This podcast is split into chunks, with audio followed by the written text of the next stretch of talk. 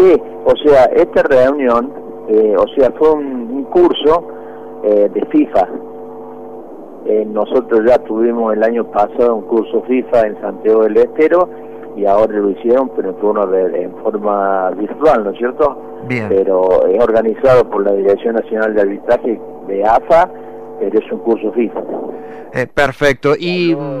y se habló, bueno, sobre las modificaciones de 2020 y 2021. Eh, y en, en, ese contexto, eh, ¿qué nos podés contar de, de, las modificaciones, de lo que viene?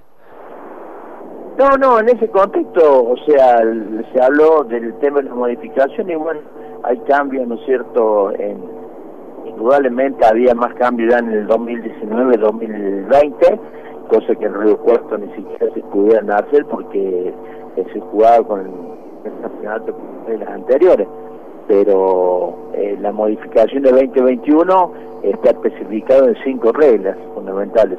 Si querés te las resumo rápida.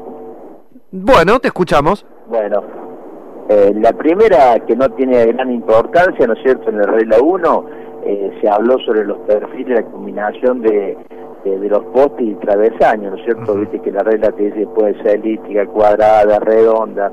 Bien. Este, y ahora se puede, puede haber una combinación en esta en estas formas básicas. Es, es lo único cosa que naturalmente está especificado pero que no va a haber grandes cambios. Y después este está algo muy importante en la regla 10 eh, con respecto al resultado de un partido que es no es cierto en las definiciones por penales cuando un campeonato se define eh, penales entonces eh, ahí este, las advertencias y las tarjetas amarillas durante mostradas durante el partido no se van a tener en consideración en la tanda de penales. ¿Esto qué quiere decir? Toda aquella amarilla que ha sacado a un jugador o una advertencia que se le ha hecho a un jugador eh, durante el partido o durante la prórroga de ese partido, en la definición de penales no se tendrán en cuenta puesto que se considera que la tanda de penales, ¿no es cierto?, es eh, no corresponden al partido, es para la definición de un campeonato. Entonces este, no se tienen en cuenta, o sea, por ejemplo el número 9 lo tenías amonestado en el partido y después puede ser amonestado nuevamente en la tanda de penales este, y no se debe expulsar, no se debe contar. Si el informe, ¿no es cierto?, se informa del partido eh, la amarilla del partido y después se va a informar también al tribunal la amarilla de la tanda de penales. Él sería en la regla 10. Y después, por ejemplo, en la regla 11 hay algo que muy importante. En el fuego de juego, eh, eh, hoy la infracción por mano voluntaria, o sea, la mano no intencional, no, no, no deliberada, de un defensor se va a considerar como acción voluntaria. La acción voluntaria en el juego, en la regla 11, habilita al, jugador. Por lo tanto, si en una mano eh, que está en posición de fuera del juego un jugador y un defensor comete una mano voluntariamente, se lo toma como acción voluntaria este, y lo va a habilitar al jugador. Ese es un gran cambio. Después, este, en la regla en la regla 12 eh, lo que se ha dejado claro es este, las infracciones por mano. Donde se ha fijado la línea que separa el hombro por debajo de la axila que no es cierto o sea pasó con un partido ahora en España con Benzema donde eh, el balón le pega en, el hombro eh, donde está pegado la axila este, y bueno y ese gol este debe ser considerado el gol porque no se considera mano. El mano se considera por debajo de, esa línea. Este, y bueno, después también este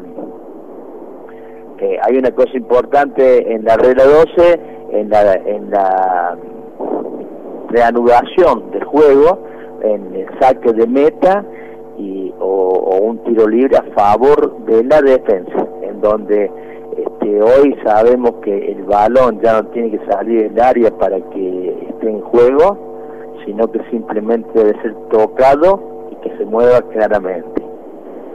Por lo tanto, este, lo pueden ir a disputar. Pero el arquero no puede tomar el no puede tocar el balón por segunda vez cuando es una renovación de saque de meta o, de una falta de tiro libre directo o indirecto. No puede tocarlo incluso con la mano o el brazo, más allá que tiene la prerrogativa el arquero de jugarlo, pero no lo puede tocar. Entonces, esa, eso se considera infracción a la regla y se debe cobrar tiro libre indirecto en contra del arquero. Por supuesto que si esta jugada, como pueden disputársela, si interfiere a un ataque prometedor, debe ser sancionado con libre indirecto y una amarilla.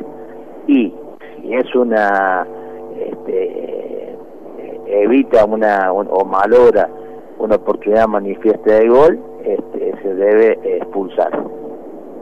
Así que eh, después también en la regla 12 está el tema del balón a tierra, que hoy el balón a tierra, ¿no es cierto?, se debe, eh, eh, de, los jugadores contrarios estar a 4 metros de distancia y se lo pone a la misma altura que los tiros libres, los saltos de esquina, ¿eh? tiene que estar 4 metros de distancia. Primero sería y si no hace, caso omiso a la advertencia, debe ser amonestado.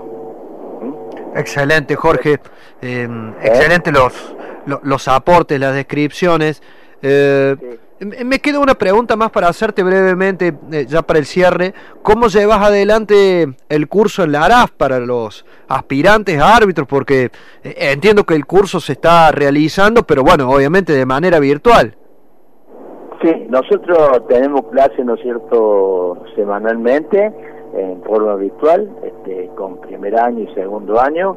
Este, no, no, hasta ahora no tenemos inconveniente, tan, tan al día lo llevamos bien, lo único el único problema que tenemos es que no podemos hacer trabajo de campo. ¿Me entendés? Pero pero sí este no no no no hemos parado, se ha seguido trabajando este, de esa forma, que es la forma que hoy en la pandemia eh, se puede hacer y que es lo que hace todo el mundo.